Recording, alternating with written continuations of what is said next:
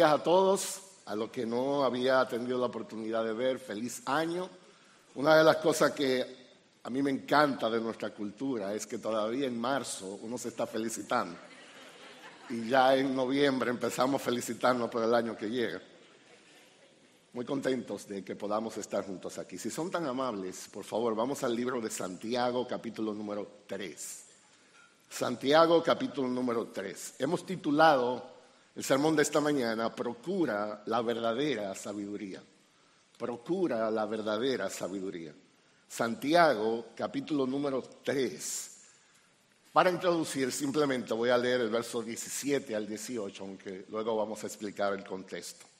Dice el verso 17, pero la sabiduría de lo alto es primeramente pura, después pacífica amable, condescendiente, llena de misericordia y de buenos frutos, sin vacilación, sin hipocresía.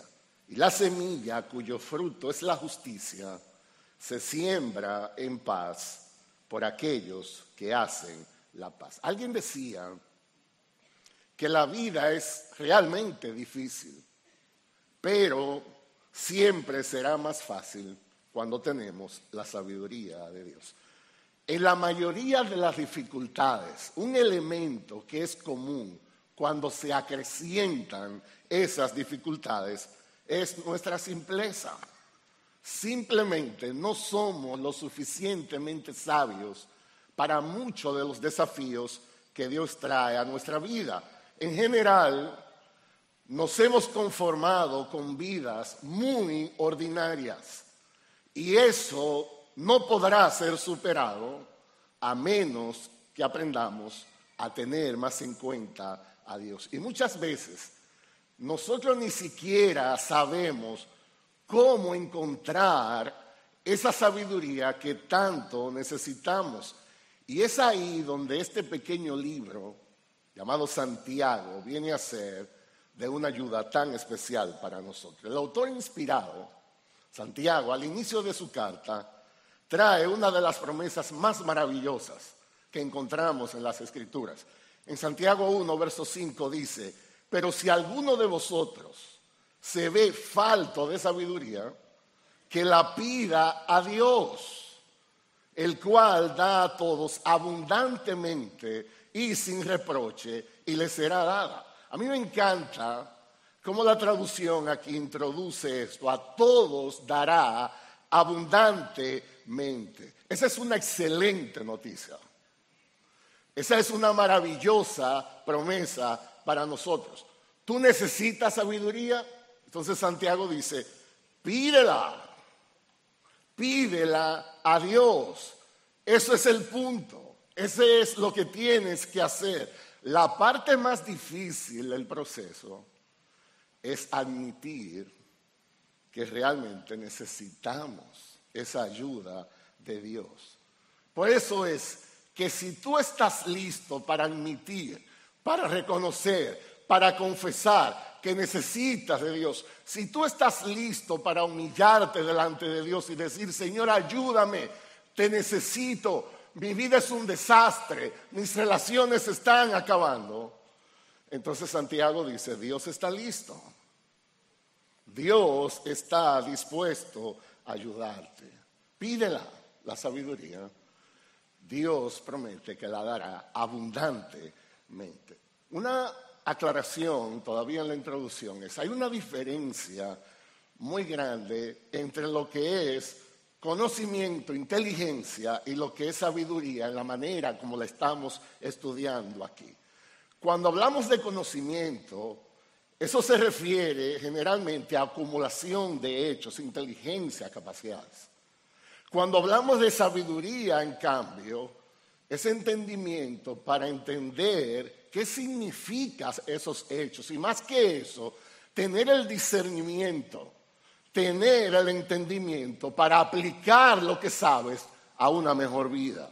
Sobre todo una vida más cercana a Dios. Tú pudieras ser la persona más inteligente del mundo y aún así tener una vida triste, tener una vida ordinaria, tener una vida miserable. Cualquiera puede darte conocimiento, pero solo Dios puede darte sabiduría. Solo Dios puede darte sabiduría. De hecho, Santiago dice literalmente la sabiduría que viene de lo alto. Viene de arriba, refiriéndose, es divina, es de Dios. La pregunta es esta. ¿Cómo es la sabiduría de Dios?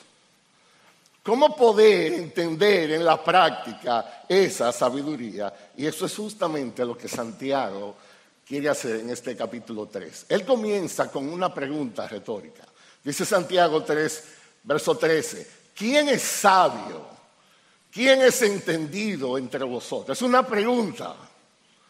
Y es una pregunta que él mismo va a responder en términos de una propuesta.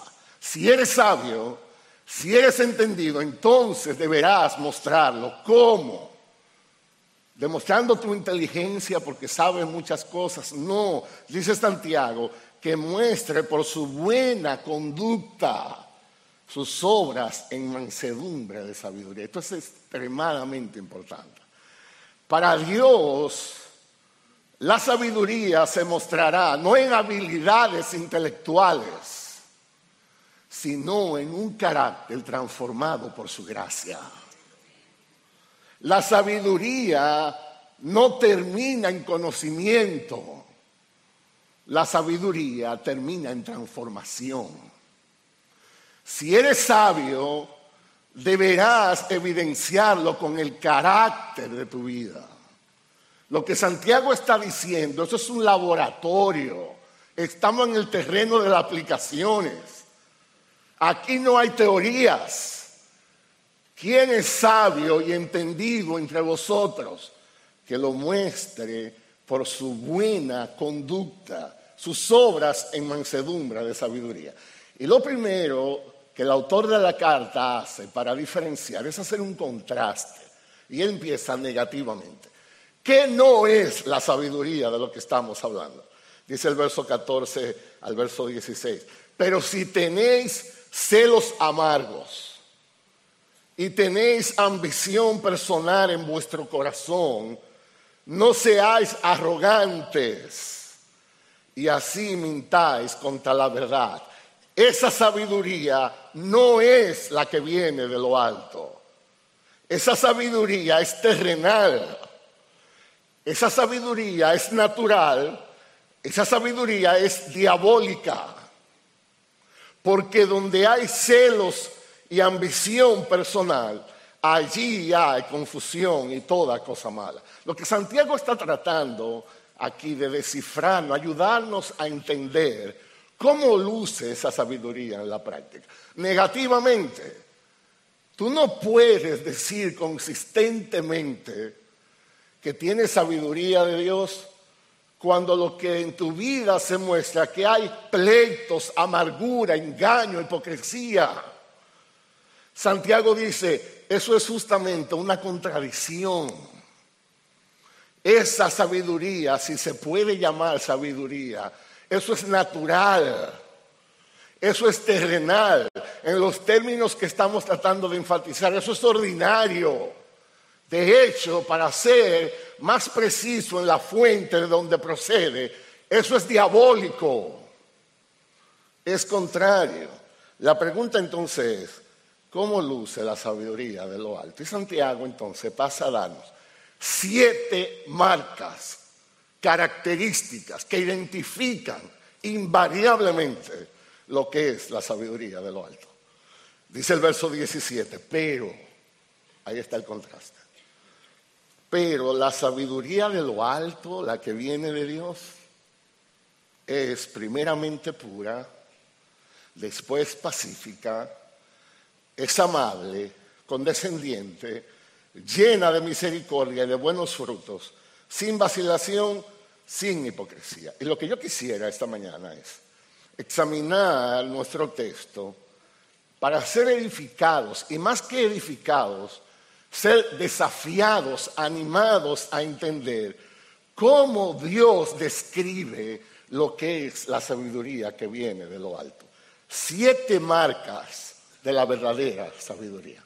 En primer lugar, dice él, la sabiduría de lo alto es pura. El texto dice, primeramente pura. Porque Dios es santo, porque Dios es puro, todo lo que viene de Dios es así, es como Él. Santiago en la lista introduce esto y dice, primeramente, es un énfasis profundo en el idioma original. La idea es esta. Antes de que empecemos a hablar, para que no nos confundamos, antes de hablar de detalles, déjame explicarte lo primero que tiene que tener, el sello indispensable, pureza, pureza. La palabra allí implica un carácter sincero, moral y espiritual.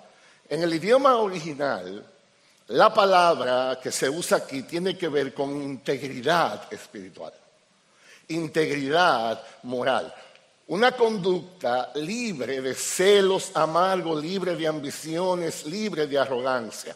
Esa palabra que se usa aquí aparece relacionado al Señor Jesucristo. Escuchen esto. En Primera de Juan, un texto muy conocido, capítulo 3, verso 3 dice, y todo aquel que tiene esta esperanza puesta en Él, se purifica así como que, así como Él es puro. Ahí está la palabra. Como Jesús se purifica. Alguien decía, muéstrame un creyente y yo te mostraré una persona cuyo corazón tiene deseos puros, deseos santos en la parte más profunda de su ser, cada creyente debe anhelar hacer la voluntad de Dios, servir a Dios, amar a Dios. Cuando el salmista describe esta realidad en una de las más grandes confesiones que se registran en la palabra, dice el Salmo 51, versos 6 y 7, he aquí, dice él, tú deseas la verdad en lo íntimo y en lo secreto tú me has hecho conocer sabiduría. Purifícame con sopo y seré limpio. Lávame y seré más blanco que la nieve. Un verdadero creyente odia el pecado desde lo más íntimo de su ser. El Espíritu Santo viene a su vida y genera un anhelo ferviente de perseguir lo que es puro, de perseguir lo que es limpio, santo, bueno y honesto. Es interesante que en esta descripción que vamos a estudiar de la sabiduría de lo alto, cada una de estas siete características guarda una relación muy estrecha con la descripción de las bienaventuranzas en Mateo capítulo 5. Cuando el Señor Jesucristo, ustedes saben, Mateo capítulo 5, 6, 7, está contenido lo que se llama el sermón del monte. Para algunos de aquellos que no están muy familiarizados con la idea, el sermón del monte fue un sermón que se dio en un monte. Esa es la idea. Pero fue el mejor predicador del mundo que lo dio, el Señor Jesucristo. Una de las porciones del sermón del monte describen el carácter del cristiano la bienaventuranza. Y es interesante que Santiago convalida, sincroniza cada descripción de esa sabiduría de lo alto con la bienaventuranza. Por ejemplo, Mateo capítulo 5, verso 8 dice, bienaventurados los puros de corazón, porque ellos, ¿qué pasará? Verán La palabra verán, ahí en Mateo 5, 8, puede ser traducida, entenderán. Los puros de corazón realmente entienden a Dios, verán a Dios, comprenderán lo que Dios es. Hebreos 12:14 lo pone en estas palabras, busca la paz para con todos y la santidad, sin la cual nadie verá al Señor, nadie entenderá lo que pasará. Por tanto, ¿queremos ser sabios? queremos esa sabiduría especial de lo alto, en primer lugar, tenemos que cultivar la santidad. La santidad. En segundo lugar, dice, pero la sabiduría que viene de lo alto es primeramente pura y después pacífica. Muy interesante la conexión. En segundo lugar, pacífica. En el idioma original la palabra significa amante de la paz, promotor de la paz. Otra vez, se sincroniza con una de las bienaventuranzas. Mateo 5.9 dice, bienaventurados los que procuran la paz, pues ellos serán llamados hijos de Dios. Ahí está la conexión otra vez. Déjenme ilustrar el contraste. ¿Qué es lo contrario a ese espíritu de paz que se genera aquí? Hay gente que lo que su vida muestra es que son generadores de conflictos, agitadores, convulsionan donde quiera que están, prefieren pelear antes que hablar, gritan cuando debieran escuchar, nunca dan un paso de reconciliación porque siempre creen que tienen la razón. No les preocupa encontrar un término medio porque son un puente roto. ¿Usted sabe lo que es un puente roto en los campos aquí cuando llueve mucho? En esos pueblitos pequeños hay un puentecito. Cuando el río pasa por el puente, está roto el puente, no se puede pasar ni de aquí para allá ni de allá para acá. Hay gente así. Están en un asunto, se trancó el juego, es la idea. Son agitadores que rompen la paz no promueven esta. Y el término encuentra una especial aplicación cuando estamos en medio de los conflictos. Cuando estamos en medio de los conflictos. Ya leíamos los versículos anteriores. Se habla de una paz, una sabiduría que es terrenal, que no es espiritual, que es diabólica. Causa caos donde quiera que va. Pero la sabiduría de Dios es diferente. Cuando una persona exhibe sabiduría de lo alto, es una persona llena de paz. Es una persona que genera sanación. Es una persona que promueve la reconciliación. Es una persona sabia, es una persona amante de la paz cuando llega a un lugar, impacta el lugar, reconciliando gente, trayendo la paz a sus corazones. Hay gente que reconcilia, hay gente que divide. La sabiduría es pacífico. Esta persona, porque ya está en paz con Dios, él está en paz consigo mismo y por tanto él puede promover una atmósfera de paz. Salomón, en uno de sus proverbios, lo describe así, dice Proverbio 14:30, el corazón tranquilo da vida al cuerpo, pero la envidia corrompe los huesos. Viene la idea, un corazón en paz trae vida. Cuando hay engaño, envidia, eso corrompe. Si deseamos cultivar la sabiduría divina, debemos renunciar a todo espíritu de violencia. Debemos renunciar a todo espíritu de amargura, a todo espíritu de provocación, a todo espíritu de odio. La base de esta paz está conectada con la primera marca de la sabiduría, que es la pureza. Hay paz porque primero hay pureza de corazón. Decía alguien, escuchen esto, una persona decía esto, yo nunca he visto una disensión entre dos amigos, un conflicto entre dos amigos, una ruptura en una iglesia, una rebelión en ningún estado, una guerra entre dos países, una controversia destructiva de ningún tipo que no tuviera su origen en una impureza del alma.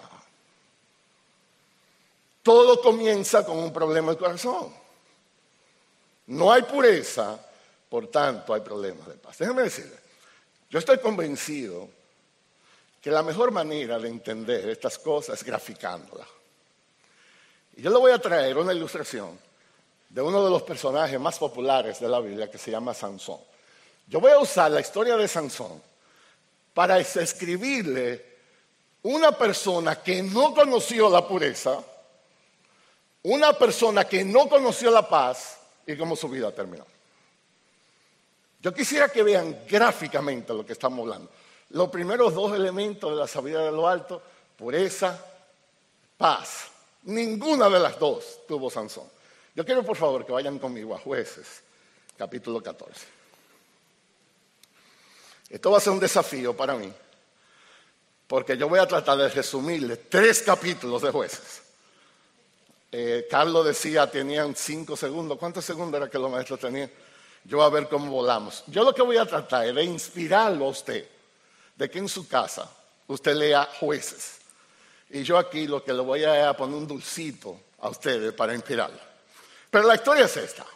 En jueces 14, yo voy a ir allá a destacar algunas cosas y narrarle la historia.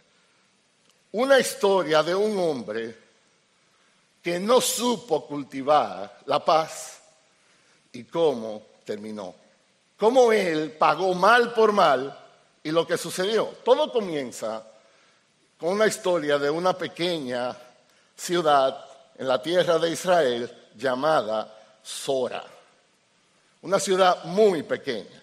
Sora geográficamente está a unos 20 kilómetros al oeste de Jerusalén y en esa pequeña ciudad había un hombre llamado Manoa. Manoa estaba casada con su esposa y era estéril. Y Dios, en un milagro extraordinario, le da un hijo cuando no se esperaba, llamado Sansón. Sansón viene por la descripción del ángel que se le apareció, tenía que ser nazareno. Eso significa apartado para Dios. La vida de un nazareno apartado para Dios era muy complicada, era muy restringida, porque era alguien que Dios iba a traer con un propósito. No se podía cortar el pelo, no podía tocar un cadáver, no podía beber eh, bebidas alcohólicas. Había un paquetón de restricciones con eso. Pero la gente estaba muy contenta. Los filisteos estaban abusando. De hecho, los filisteos estaban avanzando. Estaban ganando territorio. Había una gran amenaza al pueblo de Israel. Aunque en este momento se respiraba un poquito de paz, todo el mundo sabía que había problema, había tensión. Y Sansón viene a ser ahora el enviado de Dios para liberar al pueblo de Israel y juzgar a los filisteos. Eso es en general. Ahora, a unos 30 kilómetros de distancia de Sora, había una ciudad allí llamada Timnat y era ya conquistada por los filisteos. Ya estaban allí. Entonces, tomen la idea. Muy pocos kilómetros está esta ciudad Sara de Jerusalén y un poquito más para allá está territorio enemigo, por así decirlo. Con eso en mente, escuchen la historia de Sansón. Jueces 14, verso 1. Y Sansón descendió a Tignat. Primer error. ¿Qué hace este tipo buscándose problemas con la cosa enemiga? ¿Por qué él tiene que ir para allá? Él sabe la amenaza que hay. Y no solamente eso. Un problema que se revela en su vida. Tenía problemas de pureza, tenía problemas con las faldas, tenía problemas con las mujeres. ¿Saben lo que pasó con Sansón? Cuando fue allá, dice el verso 1, y vio allí a una mujer de las hijas de los filisteos. Le robó el corazón. Y dice el verso, cuando regresó, se lo contó a su padre y a su madre, diciendo, vi en Tinat a una mujer de las hijas de los filisteos, ahora pues, tomádmela por mujer. Este muchacho tiene problemas de la cabeza. Él fue allí, vio a una mujer y él cogió para acá, esa es la mujer mía, yo quiero que me case. Ahora, si usted son los padres de un hijo, Sansón, usted tratará de que no se enoje ese muchacho.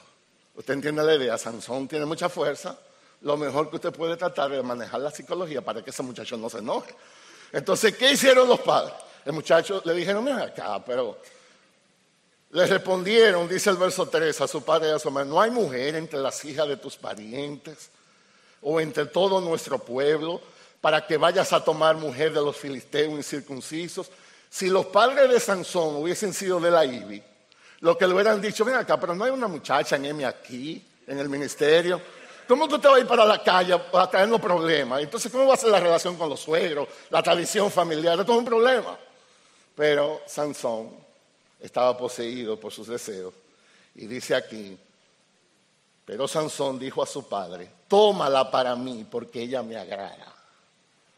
O sea, aquí no hay lugar para discernir. Me gusta y se acabó la discusión. Y su padre y su madre no sabían que esto era del Señor, porque él buscaba ocasión contra los filisteos, pues en aquel tiempo los filisteos dominaban a Israel. Esto es una cosa interesante en la historia. La lujuria en el corazón de Sansón era un problema de su corazón. Dios iba a cumplir su propósito a pesar del pecado de Sansón. Pero su pecado no se justificaba por el propósito. Sansón pudo haber cumplido en justicia el llamado de Dios, pudo haber alcanzado su bendición, pero por entregar su corazón a la impiedad y a la falta de paz, aun cuando Dios logró su propósito, Sansón fue destruido. Y eso es interesante aquí. Entonces cogieron para allá para hacerle la historia esta es la mujer mía, etcétera, etcétera. En el camino, yo le voy dando descripciones de algunas cosas.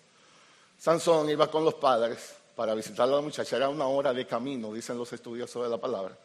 Y en el camino se le apareció un león a Sansón. Para darle una idea de quién era Sansón, se le apareció un león. Él se desvió del camino de los padres en un momento, un, un león le asaltó y él, dice la vida, lo destrozó con la mano el león. O sea, como a nosotros se nos aparece un mosquito, y usted le hace así. Eso fue tan irrelevante que Sansón ni se lo dijo a su padre. ¿Usted puede creer esto? Él se debió un ratito, destrozó un león y cuando vio a los padres otra vez ni se lo dijo a ellos, Llegó una de las muchachas, se armó la boda. Escuchen esto. En esos tiempos la boda eran de siete días. ¿Ok?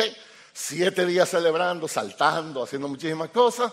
Al séptimo día todo el mundo se iba para su casa y quedaba consumado el matrimonio, el esposo y la esposa. Yo no sé si usted ha habido una boda últimamente, pero en la boda moderna hay algo que se llama la hora loca. Eso es un buen nombre para lo que pasa, porque la gente se pone loca, de verdad.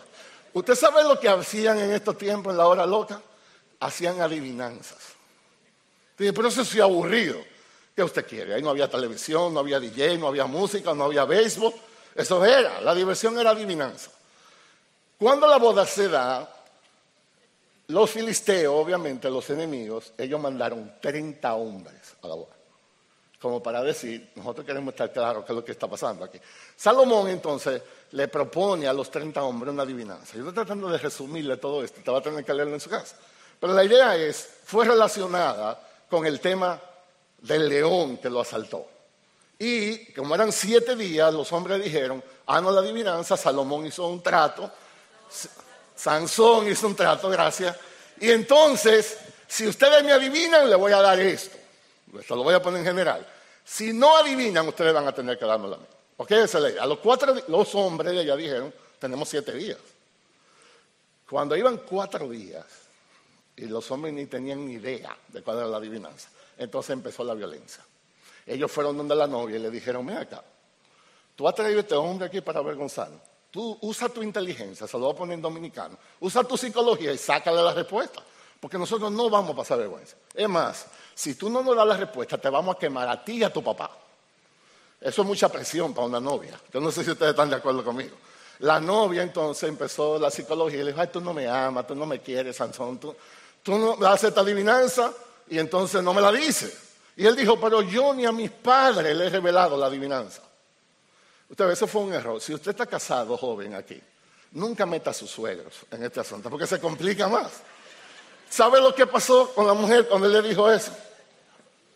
Oigan esto, verso 17. Mas ella lloró delante de él los siete días que duró el banquete. Usted puede imaginarse en la luna de una mujer llorando todo el tiempo, que le duele la cabeza, que no sé, todas esas cosas. Sansón se desesperó y le reveló el asunto. Y entonces los hombres adivinaron y Sansón se enojó. Y aquí empieza el ciclo de venganza. ¿Saben lo que hizo Sansón en el enojo? Fue a una ciudad que quedaba a 60 kilómetros de distancia, mató 30 hombres y le trajo el compromiso que él había acordado. Y su ira fue tan grande que él se fue a la casa de sus padres. Imagínense eso. El séptimo día de la boda, el novio se desapareció. No volvió más. Y lo insólito sucedió. El papá de la novia dijo, ¿y qué vamos a hacer? Porque esta fiesta ya, el costo de esta fiesta, yo no lo puedo coser otra vez. Yo no puedo dejar a mi hija, yo solo estoy poniendo en dominicano, yo no puedo dejar a mi hija esperando así. ¿Saben lo que hizo? Miren el último versículo, aquí en Jueces 14. Pero la mujer de Sansón fue dada al compañero que había sido su amigo íntimo. ¿Ustedes pueden creer esto? El mejor amigo de Sansón. Es como si el papá dijera, ¿quién es ese que está ahí? Ese es el mejor amigo. Llámamelo. Fulanito, ¿cómo que tú te llamas? Pedro. Yo te tengo una buena noticia y una mala noticia. La buena noticia no se va a suspender la boda. La mala noticia es tú eres el novio. Ay, pero mis padres lo verán por Facebook. No sé, pero hay boda. Se resolvió el asunto. Una solución salomónica que no le fue bien. Todo estuvo maravilloso hasta que Sansón apareció otra vez. Capítulo 15, verso 1. Después de algún tiempo, en los días de la siega del trigo, sucedió que Sansón visitó a su mujer con un cabrito y dijo, llegaré a mi mujer en su recámara. O sea, este hombre no tenía como asesor. Oigan cómo él fue a recobrar su esposa con un cabrito. Llévale un ramo de flores, un helado bon, algo, pero un cabrito. Y el papá le dijo, no, yo no te voy a dejar entrar. El papá dijo, realmente pensé que la odiaba intensamente y se la di a tu compañero. O sea, la prometida mía ahora es esposa de mi mejor amigo. Esa es la idea. Y se llenó de enojo Sansón otra vez. Esto es enojo, no hay paz. Aquí Sansón dijo, ah, esto es así. Pues entonces, esto es una trama que ustedes me han hecho aquí a mí, los filisteos. Yo me la voy a vengar. Y dice el texto que él entró al cultivo. En los tiempos antiguos era muy común la venganza que se tuviera en cuenta el cultivo, porque si la siembra se aniquilaba, el pueblo iba a estar en problemas. 300 horas Sansón agarró, le puso, la amarró por las pata, le puso una antorcha y la puso a volar y se quemó la ciega entera. Usted se debe imaginar esa zorra como drones ahora. Es como si Sansón cogió zorra, la hizo drones, fuego y la puso a volar. Los filisteos, ¿y quién hizo eso? Bueno, eso fue Sansón, porque su suegro se le dio la esposa al amigo y él se enojó. Ah, es así. Pues entonces te vamos a quemar. Quemaron al suegro y a la muchacha. En lo que vamos de camino ya hay un león muerto. Ya hay 30 hombres que Sansón le voló la cabeza. Se fue la ciega y el suegro y la novia están fritos. Y entonces los filisteos dijeron, Sansón fue y mató mil hombres más. Y se escondió. Los filisteos dijeron, la guerra. Fueron a Judá y le dijeron, ¿dónde está Sansón? Y los hombres de Judá dijeron, no queremos pelear, denos un chance, se lo vamos a conseguir. Fueron donde estaba Sansón. ¿Qué es lo que tú estás haciendo, muchacho? ¿Sabes el problema que tú no estás ocasionando? Tenemos que entregarte a mano del enemigo. Y Sansón dijo, pero no me maten, no, no, te vamos a entregar. Lo amarraron, imagina, Sansón lo amarraron. Cuando llegó a los filisteos que querían que Sansón agarró y mató, yo no sé cuántos, ahí están los números en la Biblia. Más violencia. Sansón siguió en su vida de falta de pureza, de falta de paz. Llegó otra mujer, Dalila. Y los filisteos dijeron, esta es. Fueron donde Dalila y le dijeron, mira, tenemos un problema. Nosotros sabemos que Sansón está contigo, necesitamos que tú le descubras el secreto de su fuerza. Ustedes saben la historia. Dalila se le puso al lado y le dijo, mira, ¿qué lo que él te hace? Y Sansón tres veces le dijo una cosa falsa, pero a lo último ella le aplicó la psicología de las mujeres. Otra vez, igual que la otra.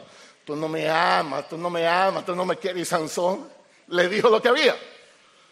Y entonces agarran a Sansón. Le quitaron los ojos y Sansón pasó a ser la burla de los filisteos. En medio de una celebración, mandaron a buscar a Sansón para que fuera como el entretenedor de la cosa. Y Sansón, al joven que lo guiaba, porque estaba ciego, le dijo, acércame a las columnas del edificio. Era un edificio muy grande. Y él le dijo, acércame donde están las columnas. le creció el cabello a Sansón otra vez y Dios le devolvió su fuerza. ¿Quieren ustedes ver cómo terminó esto? Jueces capítulo 15, verso 28. Sansón invocó al Señor y dijo, Señor Dios, te ruego que te acuerdes de mí, te suplico que me dé fuerza solo esta vez, oh Dios, para vengarme ahora de los filisteos por mis dos ojos. Y Sansón asió las dos columnas del medio sobre lo que el edificio descansaba y se apoyó contra ella con su mano derecha sobre una y con su mano izquierda sobre otra.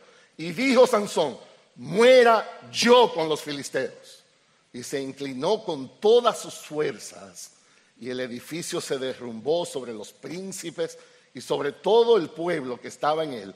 Así que los que mató al morir fueron más que los que había matado durante su vida. Y murió también Sansón. Ahí está la historia. Qué historia tan triste. La historia de Sansón ilustra esto un hombre que no conoció la paz, un hombre que estaba gobernado por sus deseos de impureza. Lo que mató a Sansón fue la falta de sabiduría. Lo que mató a Sansón fue la falta de temor de Dios. No conoció de paz. La pregunta es esta. ¿Y nosotros? ¿Cómo nos consideramos nosotros? ¿Podemos nosotros decir que somos promotores de la paz? ¿Podemos nosotros decir que somos promotores de la reconciliación? Santiago dice, la sabiduría que viene de lo alto es primeramente pura, después pacífico. En tercer lugar, es amable. Es amable, dice Santiago. El idioma original, esa es una palabra muy hermosa y que de hecho ha dado mucha dificultad para ser traducida a nuestro idioma. Algunos dicen es dulce racionalidad. Significa amable, no agresivo, no se molesta fácilmente, es una persona razonable, es la idea. Es paciente, aún en medio de la dificultad, es paciente. La bienaventuranza describe un carácter así, dice Mateo 5, 11 y 12, bienaventurados seréis cuando se insultan y persigan y digan todo género de mal contra vosotros falsamente por causa de mí, regocijaos y alegraos, porque vuestra recompensa en los cielos es grande, porque así persiguieron a los profetas que fueron antes de vosotros. Lo que Santiago está diciendo, yo estoy reafirmando, Mateo, los ciudadanos del reino son pacíficos, son gentiles, son personas que no conocen venganza, son personas que aprenden a confiar en Dios aun cuando son ofendidos. Es una característica que se muestra sobre todo cuando estamos bajo presión. Es una persona amable, sabe hablar la verdad en amor. Una pregunta, ¿cómo respondes tú cuando estás bajo presión? Alguien decía, si tienes que gritar, pierdes. Si tienes que amenazar, pierdes. Alguien decía, si pierdes la calma, no puedes ganar. Si mantienes la calma, no puedes perder. Amable internamente. Es un fruto del Espíritu Santo, es dominio propio que mantiene el resto de ser en moderación. Él sabe ganar sin avasallar. Él sabe ceder. Él sabe aprender. Nosotros necesitamos ese tipo de sabiduría. Cuando nosotros manejamos aquí en la calle con el tráfico que hay, necesitamos esa sabiduría. Cuando alguien nos interrumpe diciendo cosas importantes, cuando alguien nos ofende, cuando alguien nos grita, nos amenaza, cuando estamos trabajando con personas difíciles, cuando nuestros amigos nos fallan, los padres, necesitamos esa sabiduría para poder encaminar a nuestros hijos. Es pura, es pacífica, es amable. En cuarto lugar, es condescendiente. una versión de la Reina Valera dice es benigna. La sabiduría de lo alto, en cuarto lugar, es benigna. Es una persona que está dispuesta a ceder en el conflicto. Describe a una persona que es fácil de tratar. Esa es la idea. Es una persona enseñable. Lo contrario es una persona terca, obstinada, desobediente, complicada. Cuando se dice gentil aquí, es una persona que se somete fácilmente a las reglas, es una persona fácil, es una persona que coopera, es una persona que avanza. Y nuevamente es una de las características que se describe en la bienaventuranza en Mateo 5. Dice el verso 3 al 5, bienaventurados los pobres en espíritu, porque de ellos es el reino de los cielos. Bienaventurados los que lloran, porque ellos serán consolados. Bienaventurados los humildes, porque ellos heredarán la tierra. De nuevo, cuando decimos sentir, es una persona con la que uno se siente cómoda. Es una persona con la que es fácil tratar. No estamos hablando de una persona sin convicción. No estamos hablando de una persona que vuela con el aire. No, tiene profundas convicciones, pero no tiene necesidad de estar constantemente discutiendo sobre esas cosas.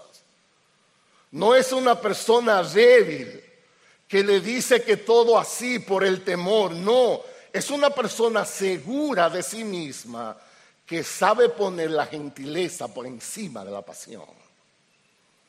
Es sabio. Él es motivado por lo que ama, no por lo que teme. Él responde al desafío con sabiduría. Es una persona fácil para reconocer sus errores. Es una persona humilde. Él cree que cualquiera tiene algo que enseñarle. Entonces la pregunta es esta, ¿cómo somos nosotros? ¿Cómo somos nosotros? ¿Tú piensas que responde fácil a la amonestación? ¿Te es fácil reconocer donde estás equivocado?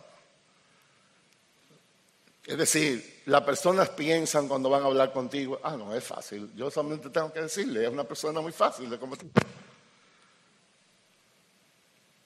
Tú eres fácil para perder los estribos, eres una persona calmada. Sabes escuchar amablemente aún con personas que difieren de ti. Es decir, tú valoras más el aprender que el ganar. Tú estás dispuesto y abre tu corazón para eso. Es una persona que sabe escuchar más que lo que sabe hablar. Es una persona gentil. En quinto lugar, la sabiduría que viene de lo alto está llena de misericordia y buenos frutos. Llena de misericordia, buenos frutos. Hay dos cosas conectadas aquí. Es una compasión de corazón que mueve a la acción. Dice primero, lleno de misericordia. Un corazón compasivo implica una preocupación por las personas que sufren. Esta es una persona que tiene una sabiduría no solo para perdonar a quienes le ofenden, sino para auxiliar a aquellos que están en necesidad, que están sufriendo. Son personas que demuestran la misericordia que de Dios han aprendido. Otra vez, eso se describe en Mateo capítulo 5, en las bienaventuranzas. Dice Mateo capítulo 5, verso 7, bienaventurados los misericordiosos, porque ellos recibirán qué? Misericordia. Eso es sabiduría de Dios. Eso es una evidencia de una fe salvadora. Eso es una evidencia de una vida transformada. Es lo contrario al egoísmo. Una persona centrada en sí mismo. Todo lo que piensa en él, en él, en él. Esto es contrario a eso. Es una sincera preocupación por los demás. Esa compasión mueve a la acción. Una manera de entender ese lleno de misericordia es esta hacer a los demás lo que Dios te ha hecho a ti. Hacer a los otros lo que Dios te ha hecho a ti. ¿Qué te ha hecho Dios a ti? Piensa en el último año para poner esto en contexto. ¿Cómo te trató Dios? ¿Cómo te ha tratado Dios? Dios te ha bendecido. Si estás lleno de misericordia, entonces bendice a los demás. Dios te ha perdonado, entonces perdona a los demás. Dios te ha levantado cuando has estado bajo en tu ánimo, en tu vida, entonces sé un instrumento de bendición para levantar y animar a otros que están así. ¿Cómo te ha tratado Dios? Y eso es exactamente lo que un hombre sabio va a reflejar. Una actitud de compasión. Es una persona que mantiene fresco en su mente las misericordias que ha recibido de Dios. Él no se olvida de lo que Dios ha hecho con él. Y dice, lleno de frutos. Y eso es la acción. El lleno de misericordia es la compasión en el corazón. Llenos de frutos del Espíritu. Quiere decir que eso lo mueve a actuar. No es en teoría. Bienaventurados los que tienen hambre y sed de justicia, dice Mateo 5:6, pues ellos serán saciados. Esta es una persona que encuentra satisfacción sirviendo a otro, es la idea, lleno de buenos frutos. Es una actitud que cultiva hacer el bien. En sexto lugar, voy a ir rápido por el tiempo, dice sin incertidumbre. La sabiduría de lo alto es sin incertidumbre, literalmente es imparcial, es la idea. Es interesante que esta palabra que aquí se traduce incertidumbre, este es el único lugar en el Nuevo Testamento donde el término aparece en el idioma original. Esto es impresionante. Significa inquebrantable. Significa que no está dividido en su compromiso. Significa que se mantiene firme en lo que ha hablado, en lo que ha opinado en todo momento.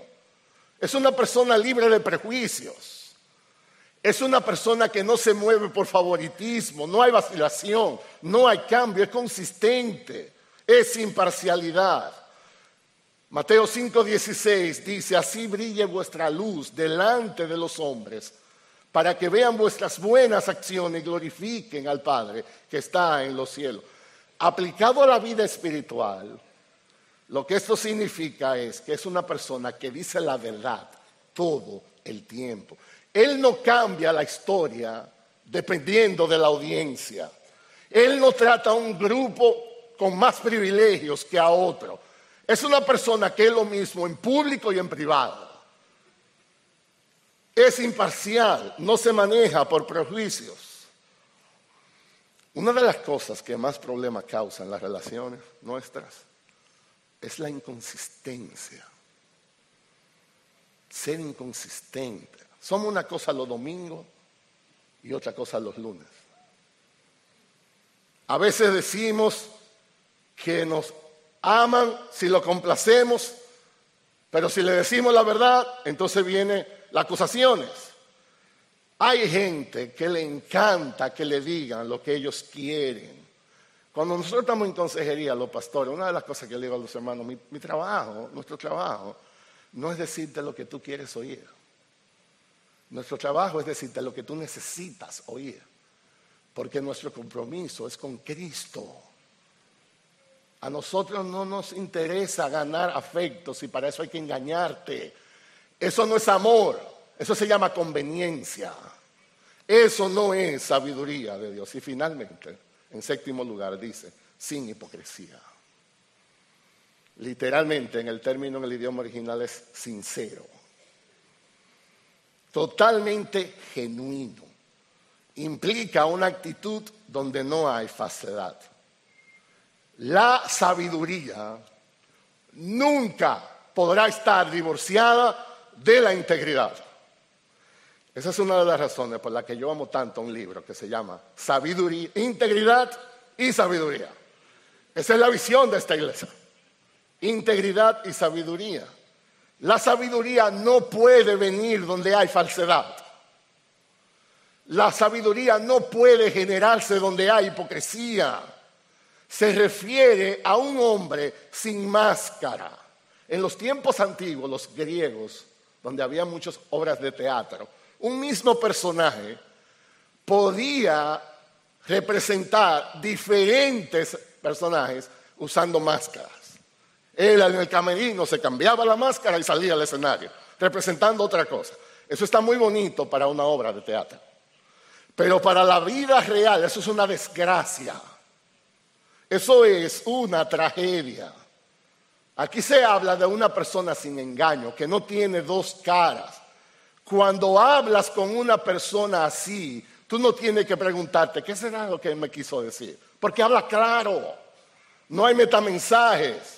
Ese es el clima de la verdadera sabiduría. Y el resultado, dice Santiago aquí en el verso 18, es este. La semilla cuyo fruto es la justicia se siembra en paz por aquellos que hacen la paz. Los pacificadores que siembran en paz producen una cosecha, se llama justicia. Tanto la ira como la paz producen una cosecha, pero son totalmente diferentes. La ira cosecha violencia, odio. La paz produce justicia abundante. Es una cosecha de misericordia y amor.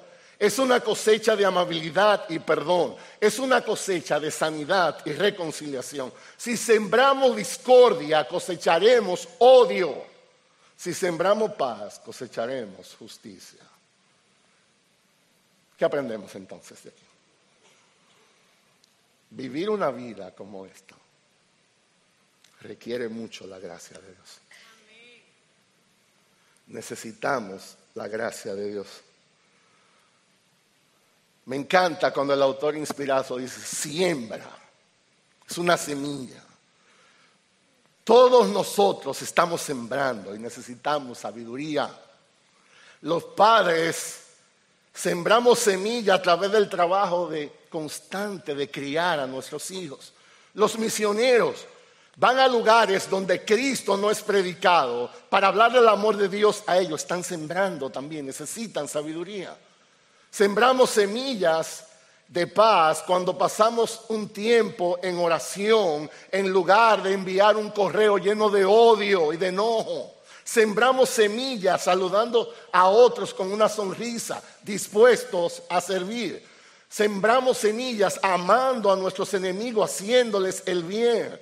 Sembramos semillas de paz cuando decidimos no difundir un rumor que no tiene fundamento en un sentido muy profundo, sembramos semillas de paz cuando somos fieles a Dios. Fieles a Dios. La buena noticia es esta. Santiago dice, ¿crees que te hace falta sabiduría? Pídela. Pídela. Hermano, si esa debe ser nuestra oración. Señor, dame esa sabiduría. Señor, dame ese corazón puro. Dame un corazón de ser pacificador en vez de, de un divisor. Dame la gracia para yo responder amablemente cuando yo tenga gana por dentro de defenderme. Señor, líbrame de sentir que yo siempre necesito protegerme. Ayúdame a confiar más en ti. Abre mis ojos para que yo pueda ver las personas lastimadas a mi alrededor y necesitadas. Y yo encuentre complacencia, no enfocado en mí mismo, sino en servir a los demás. Líbrame del favoritismo. Líbrame de la parcialidad. Señor, dame una vida con un corazón que sea un libro abierto, transparente, Úsame para plantar semillas que produzcan una gran cosecha para ti. Señor, dame de tu gracia para yo vivir una vida extraordinaria, llena de tu gracia y de tu paz. En la mayoría de los casos, nuestros problemas se acentúan por nuestra simpleza, por nuestra falta de sabiduría. En general, nos hemos conformado con vidas muy ordinarias. Y eso no será superado a menos que aprendamos a tener más en cuenta a Dios. Que el Señor nos ayude, que el Señor nos conceda esa sabiduría celestial para que podamos vivir por encima del ordinario, para que podamos vivir diferentes para la gloria de su nombre.